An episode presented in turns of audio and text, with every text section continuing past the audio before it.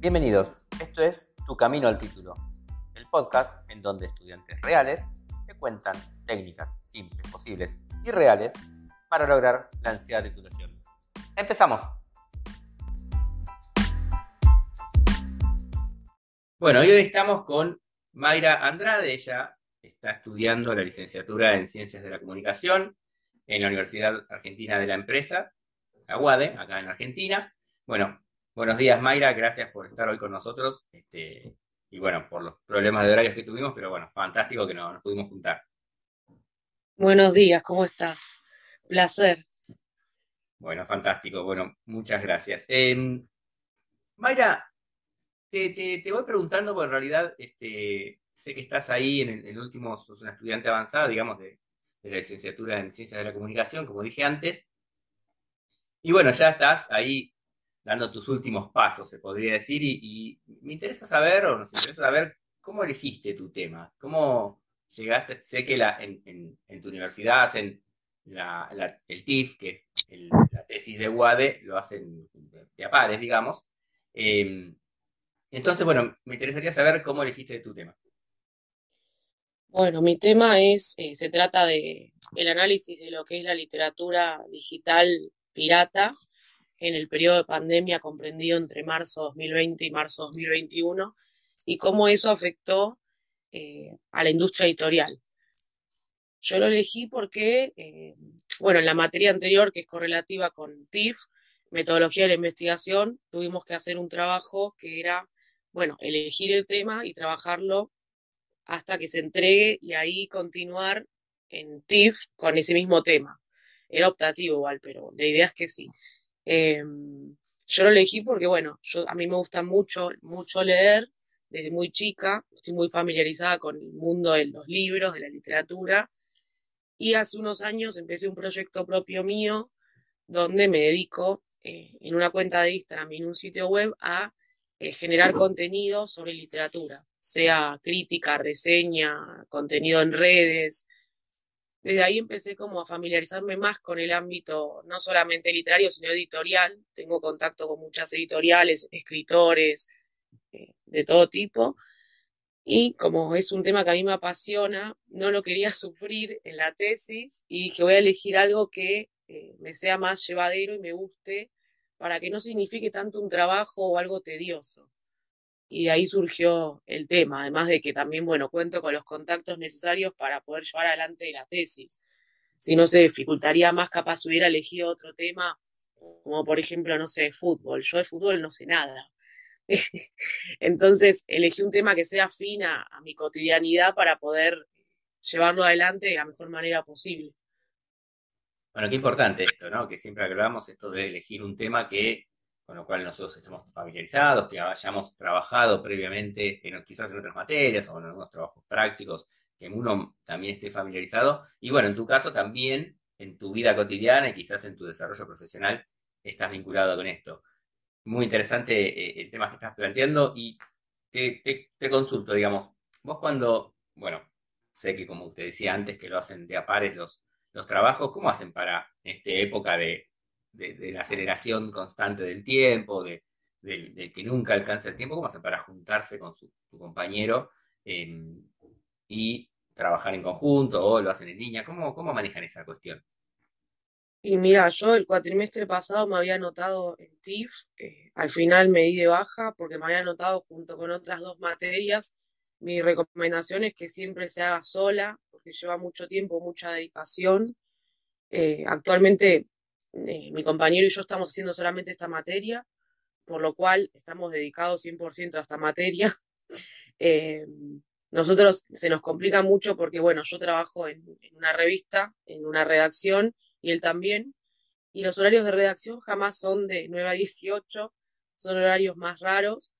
Entonces, siempre tenemos, por ejemplo, los lunes, que yo tengo franco, y él también. Eh, nos reunimos por Zoom, ya está como decretado que los lunes nos reunimos todos los lunes para avanzar con eso. Tratamos de buscar un espacio que nos quede bien a los dos en conjunto, porque generalmente como los dos trabajamos full time y yo trabajo los fines de semana, Nehuen también, se nos complica mucho encontrar como un, un horario y un día que nos quede bien a los dos. Esa sería como la receta, encontrar un día, pactar un horario que sepamos que los dos se puede, nos podemos conectar y, de ahí avanzar. Porque si no, dentro de lo que es, eh, nosotros cursamos los dos en turno noche, generalmente la, gente que cursa en turno noche es porque trabaja y generalmente trabaja full time y bueno, ahí se complica un poco con los tiempos.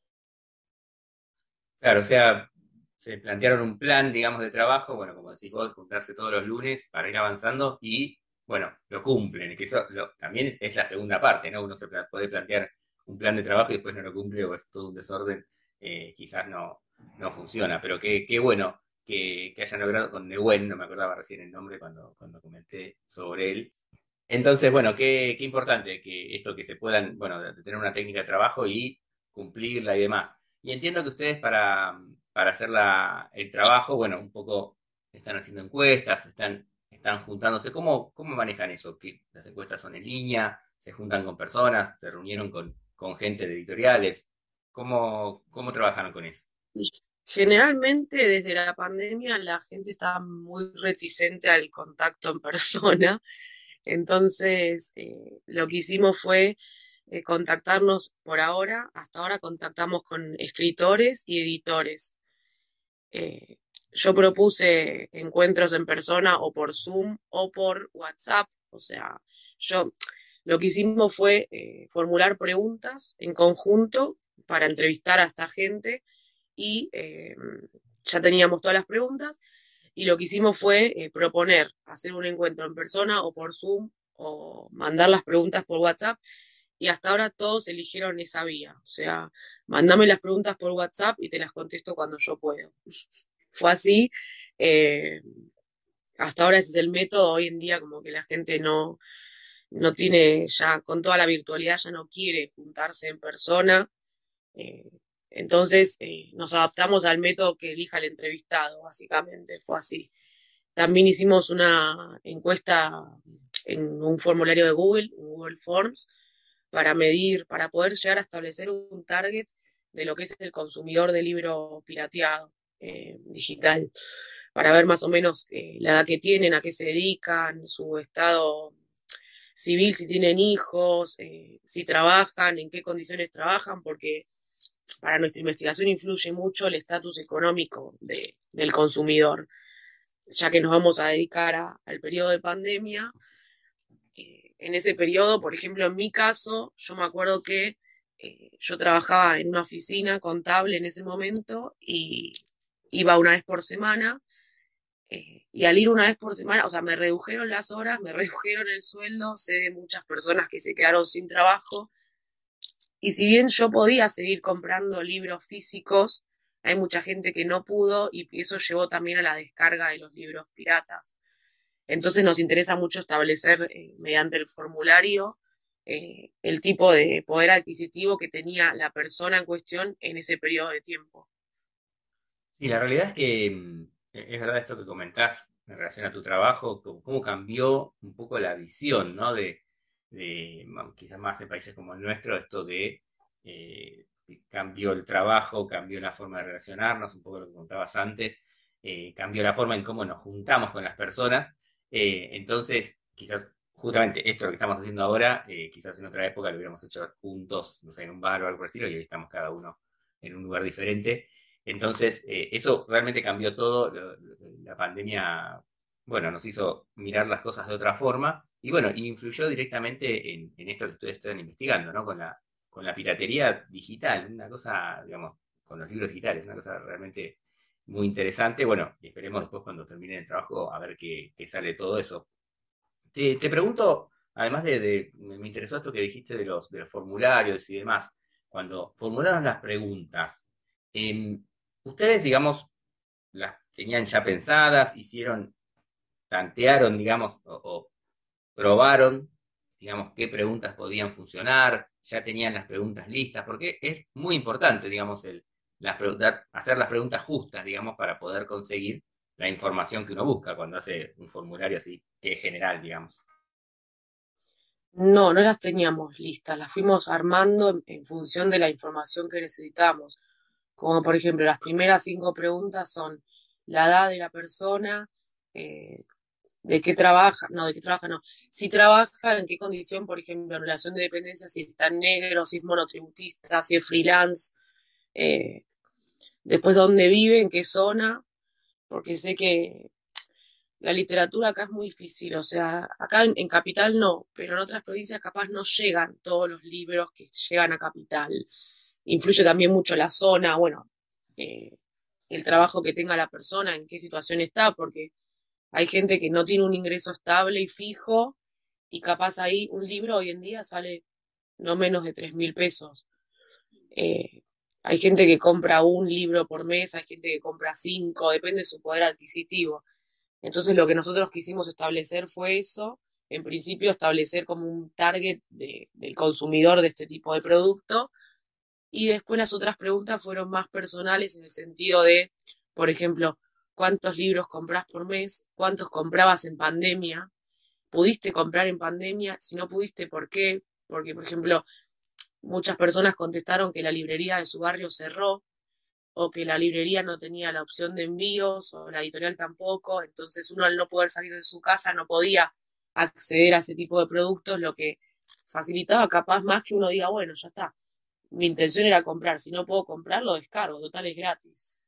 Entonces hubo preguntas más personales, la encuesta igual fue anónima, porque mucha gente como que no quiso contestar, pensando que, a ver, hay una pregunta en el formulario que era, ¿sos consciente de que estás cometiendo un delito que es penado de, creo que era seis meses a seis años de prisión por piratear, eh, por los infringir los derechos de autor, básicamente, ahora no me acuerdo bien la ley, pero la leímos, y mucha gente contestó que no sabía, eh, o sea, hay gente que no tiene ni idea de que comete un delito, básicamente, entonces preferimos hacerlo en formato anónimo porque si no mucha gente no hubiera querido capaz contestar ese tipo de preguntas. Eran preguntas muy personales eh, y no todos contestaron todas las preguntas.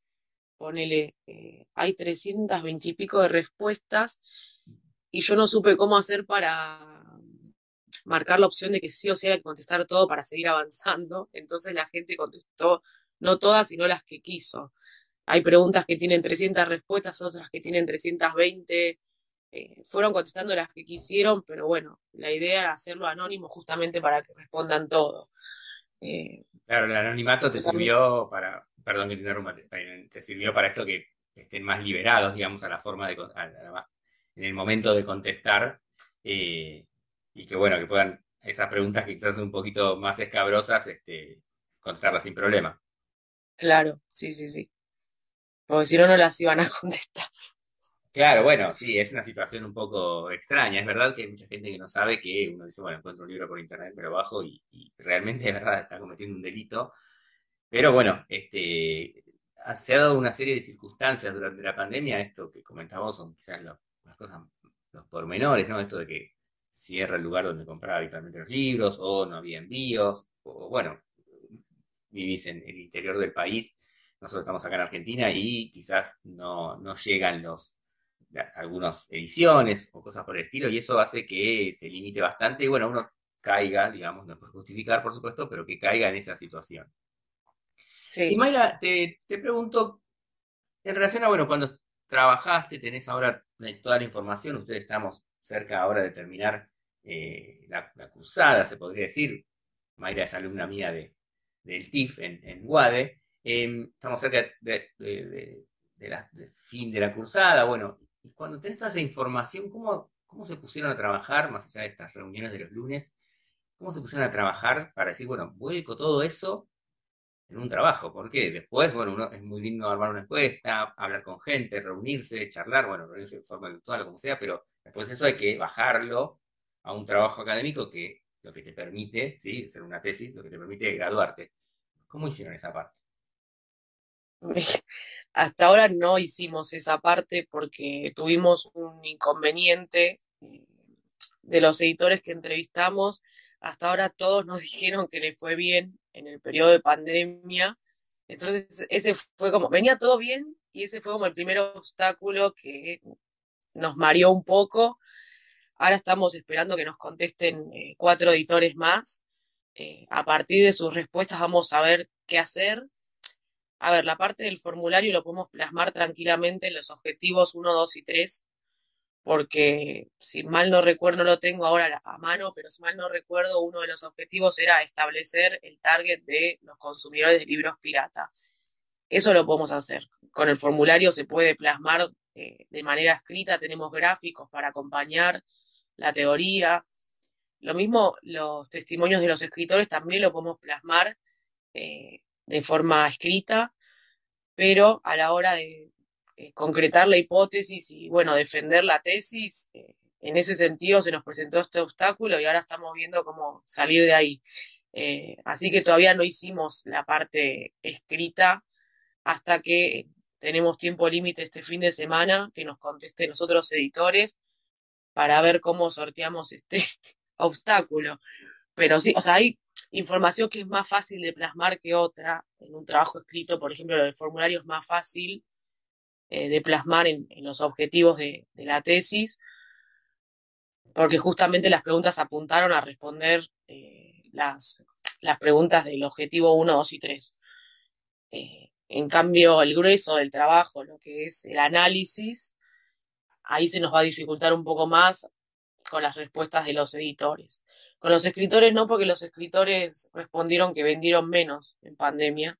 Eso nos ayuda, así que, o sea, los libros de ellos. Algunos tenían que sacar libros, no sé, en abril del 2020 tenían la fecha de lanzamiento de su libro y se tuvo que pausar y salieron mucho tiempo después y vendieron poco, otros vendieron al año siguiente un poquito más, eh, pero el, problema surgió en realidad con las respuestas de los editores que son contrarias a lo que esperábamos. Por ende, todavía no hicimos el trabajo de plasmarlo de manera escrita hasta que tengamos una respuesta más definitiva que nos sirva. Bueno, qué lindo desafío. Entiendo que están ahí, eh, si mal no recuerdo, con un problema con la hipótesis que es, con estas respuestas que han tenido se les ha complicado, pero es un lindo desafío también, es, forma parte del trabajo esto de encontrarse con los obstáculos y poder sortearlos, así que imagino que, no va a haber ningún inconveniente con eso. Imagínate, últimas preguntas y ya te, libero, sé que estás con, unos temas de laburo. Ahora terminás, digamos, en breve se termina la cruzada, bueno, y, seguramente eh, sorteando estos problemas que tuvieron con, con tu compañero, este, bueno, van a estar eh, muy próximos a graduarse, ¿qué crees que vas a sentir cuando te gradúes, cuando termines ya la carrera y bueno, te digan, bueno, Mayra, felicitaciones, licenciada? Alivio. Eh, mira, el cuatrimestre pasado yo estaba, yo hace cuatro años que estoy en UADE y yo antes de estar en UADE estudié en un terciario que lo terminé en tiempo y forma tres años en periodismo. En total son siete años que estoy estudiando y ya la verdad que no aguanto más. Eh, uno ya en el tramo final de la carrera como que, no te digo que tira la toalla, pero sí ya está más cansado, más agotado y siento que cuesta más. Sí, lo que me pasó este cuatrimestre fue que solamente al, cursar la materia de tesis me sentí como más tranquila. Porque si hubiera capaz mezclado la materia de tesis haciéndola con dos o tres materias más, creo que explotaba en mil pedazos. El cuatrimestre pasado yo hice dos materias, nada más, eh, y me costó con el trabajo y todo ya eh, aprobarlas, todas las aprobé, pero yo creo que este cuatrimestre estoy más tranquila, eh, no tan cansada ni agotada, porque solamente estoy haciendo esta materia y me estoy abocando a esta materia y con un tema que a mí me gusta. Para mí eso es clave. pero sí, cuando me reciba voy a sentir como alivio, es como que después de tantos años de, esfuerzo, de, no sé, no dormir, eh, café, eh, perderse salidas y todo es como un sacrificio muy grande que uno hace siendo estudiante. Entonces yo creo que uno cuando se recibe es como la meta más alta alcanzar y lo disfruta muchísimo. O sea, yo sentiría alivio. Como decir, no decir me saqué esto de encima, sino bueno, lo logré. Me alivia saber que lo logré después de tanto esfuerzo y tantos años. Bien vale la pena, realmente. Este, bueno, eso es, bueno eso que contás. Muchas veces uno deja de lado salidas y cosas por un objetivo más grande, que bueno, vendrán después las salidas. el festejo cuando te gradúes y demás. Entonces, ¿qué, qué consejo le puedes dejar a las personas que nos están escuchando? Eh, bueno, en relación a, lo general, ¿no? De cuando uno afronta el proceso de, bueno, este proceso final de la cursada, estos, como decís vos, de, del último parte de la carrera donde uno ya está agotado mentalmente, tiene cansado de tanto cursar, ya no puede más, pero falta el último el, el sprint final, como a veces le digo a mis alumnos, eh, y que es justamente el fin de la carrera, y uno ya está, que no puede más, sin nafta, como diría un amigo. ¿Qué consejo les puedes dar a esas personas? Por tu experiencia, Mi consejo es que no, no hay que apurarse, eh, no meter, no sé, cinco o seis materias por cuatrimestre, porque eso a la larga te desgasta muchísimo. Hay que hacer la carrera a un propio ritmo, nadie corre a nadie. Hay que disfrutar lo que uno hace, ese es mi consejo. Y más con la tesis. Elegir un tema que realmente no te sea pesado, que te guste, que te apasione, para que lo puedas vivir con otro tipo de, templanza. Eh, yo si hubiera elegido capaz otro tema que no me guste para nada, hoy en día estaría sufriendo y no lo estoy sufriendo, sacando el obstáculo este que no surgió, pero es un obstáculo que, bueno, se solucionará. Eh, mi consejo es ese, tratar de, ir haciendo las cosas a un ritmo normal, no acelerado, elegir siempre, bueno, una carrera que, te apasione. Hay materias que obviamente no te van a gustar, yo tuve un montón de materias que no me gustaron, pero siempre lo hice tranquila, mi ritmo me llevó más tiempo capaz que a los demás, sí, pero hoy en día, en este último cuatrimestre, estoy mucho más tranquila y estoy contenta con el tema que elegí porque no lo veo como un trabajo. O sea, no siento que esté haciendo un, un recontra esfuerzo para recibirme en el sentido de que no lo, cuando uno elige algo que le gusta, que lo apasiona, no siente que está trabajando como algo tedioso. Entonces, para mí la clave está ahí, elegir algo que sepas que te gusta tanto que no lo tengas que sufrir. Y más en la última instancia en la cual todo el mundo llega más cansado y se hace más como descontracturante, más refrescante. Yo lo estoy viviendo así. O sea, qué importante esto que decís vos de la elección del tema, ¿no? De elegir un tema que me guste para que después el proceso final, que va a ser cuando ya estoy súper cansado, cuando ya no puedo más, bueno, sea algo aunque sea que me guste, entonces uno le pone otra energía. Si no, bueno, claramente las cosas serían más complicadas. Y esto que dijiste, esta palabra que dijiste al final, esto de disfrutar eh, la carrera, ¿no? De hacer con unos tiempos y con, bueno, hacerlo en los momentos que, que con los tiempos que uno puede, ¿sí? O que, para poder disfrutarlas realmente, que muchas veces uno se pone una carga de valor o le pone una carga a la cursada que quizás no es tan así. Es más, es más importante disfrutar y disfrutar de lo que uno hace, ¿no? Eso seguramente va a hacer que lo lleve mucho mejor. Bueno, Mayra, como para cerrar, te pregunto, y vos que estás súper relacionada con los libros y sos súper lectora y demás, em, me interesa saber, obviamente, si la gente te quiere eh, contactar en redes sociales, ella es Mayra Andrade, futura licenciada en Ciencias de la Comunicación de la Universidad Argentina de la Empresa, que es la UADE, acá en Argentina. ¿Cómo te podemos ubicar en, no sé, en redes sociales, en, donde sea? Eh, bueno, mi red social predilecta es Instagram. Eh, ahí me pueden ubicar en Instagram, en el cual me dedico a los libros, que ahí estoy siempre contestando cosas y consultas que me llegan generalmente literatura, pero podemos hablar de cualquier otra cosa que tenga que ver con la tesis o la carrera, eh, resúmenes, lo que necesiten, me pueden pedir. Eh, el Instagram es lectura criminal. Esa es la única red social que yo uso. o si no, vía mail. Está bien, fantástico. Ponemos el, tu Instagram en la descripción del capítulo, así el que quiera te pueda contactar y bueno, hablar un poco de tus libros y de todo esto que, comentás. Y bueno, si quieren hablar sobre la carrera, también bienvenido sea. Para cerrar, Mayra, si tu proceso de tesis y todo lo que estás viviendo ahora fuera, bueno, un libro, en tu caso, o una película, no importa, una, una serie de televisión, ¿qué, título le pondrías? Qué difícil. Una especie de, no sé, capaz, eh, luchando por un sueño. Suena medio cantando por un sueño. Pero sí, yo creo que es como la carrera, si bien hay que disfrutarla, también siento que es como una pelea, como una lucha, como para alcanzar una meta. Y la meta sería como el sueño. En mi caso sería así. Fantástico, sí. La verdad que a veces parece una lucha, pero es un sueño y que hay que poderlo llegar a concretarlo, ¿no? Que es lo más importante.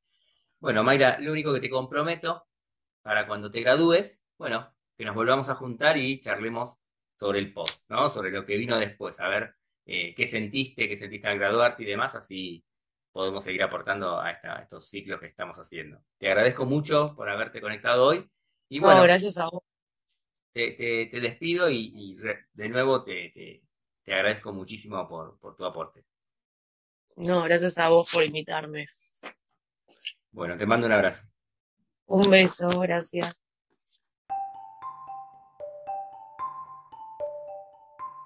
Bueno, esto fue todo por hoy. Nos vemos la semana próxima con un capítulo más de Tu Camino al Título. Nos esperamos.